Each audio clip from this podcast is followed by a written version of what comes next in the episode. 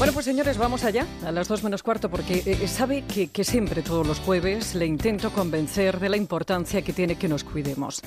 Que primero hay que cuidarse por dentro, y si luego también queremos por fuera, pues fenomenal.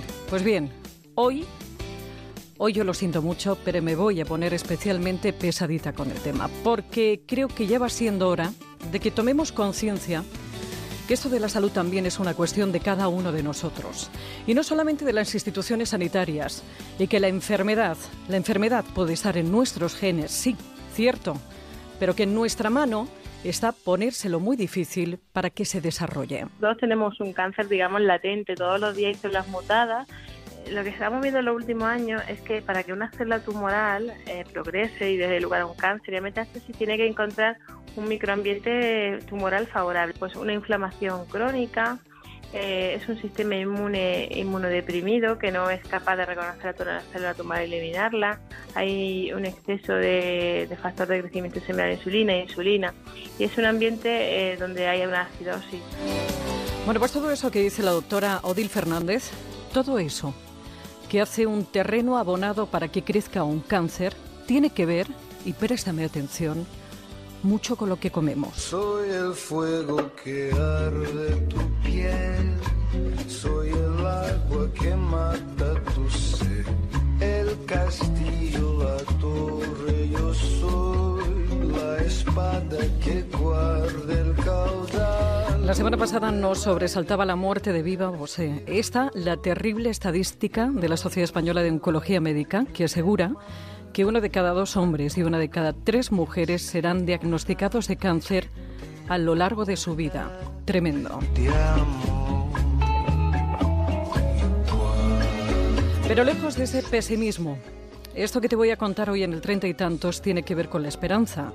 Y tiene que ver con la esperanza porque aproximadamente el 40% de los cánceres se podrían evitar cuidando la alimentación.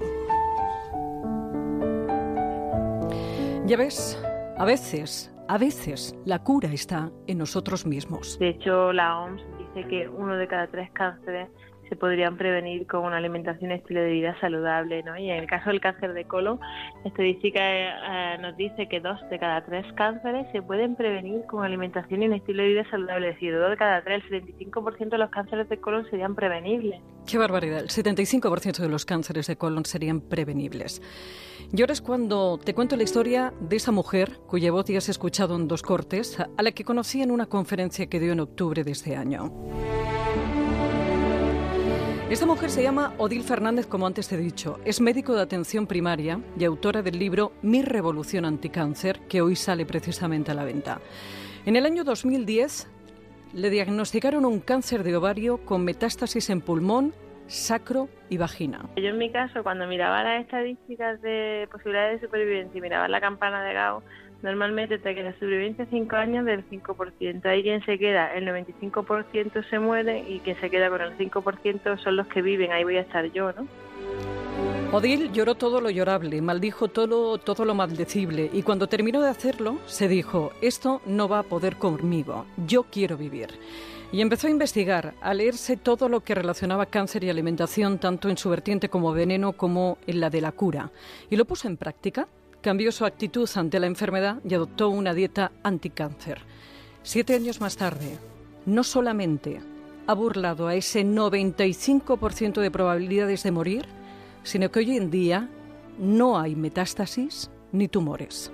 Yo siempre digo que es un milagro currado, no estamos descubriendo nada mágico, dieta mediterránea, ejercicio, estar tranquilo, pero cuánto nos cuesta cambiar, ¿no? A veces por pereza, a veces por miedo al desconocido, porque ya estamos acostumbrados a vivir de una forma, pues yo lo que estoy intentando es que no, no nos quedemos con los consejos, que tomes la reina de tu salud, que empieces a cambiar pero de verdad, ¿no? Y, y que de verdad revoluciones tu vida. Y esa revolución, esa revolución con la que ha ganado un cáncer está directamente relacionada con la comida, con el principio hipocrático de dejar que el alimento sea tu medicina. Básicamente son hortalizas, frutas, semillas, frutos secos, cereales integrales, legumbres, más pescado que carne y quitamos todo lo refinado, lo procesado, los alimentos ricos en azúcar, en aceites eh, refinados como el aceite de palma, el aceite de, soja. De fija de dieta mediterránea tradicional combinada con cocina oriental como las algas, las setas, las especies, las aromáticas. En definitiva, todo lo que sabemos que es bueno, porque en el fondo todos sabemos lo que es comer bien, pero tanto la industria como nuestro día a día nos lo pone muy, pero que muy difícil para hacerlo. Hay que alejar a los cuatro jinetes del apocalipsis de nuestra vida, el tabaco, el alcohol, la obesidad y el sedentarismo. Y debemos informarnos y saber cuál es la repercusión que tiene en nuestro organismo lo que comemos, porque ya hay muchos estudios científicos al alcance de todos que demuestran, y ojito a esto, la relación directa de ciertos alimentos con determinados tipos de cáncer. El cáncer de colon tiene una prevalencia e incidencia muy baja en toda la cuenca mediterránea. Sin embargo, en la zona de Galicia y Castilla y León la incidencia de cáncer de colon es muy muy alta.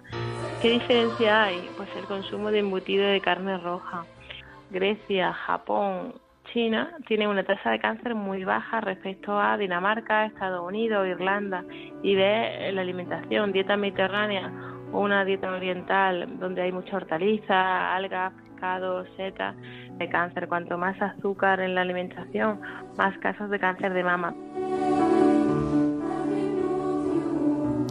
Creo que también hay otros factores como la contaminación o los disruptores endocrinos, sustancias ajenas al cuerpo que alteran nuestro sistema hormonal, de las que, y aquí va la denuncia, nos deberían proteger las autoridades sanitarias. Porque, y esto te lo digo por experiencia, no puede ser que rayes la piel de una manzana y saques un montón de cera que al quemarla huela a petróleo.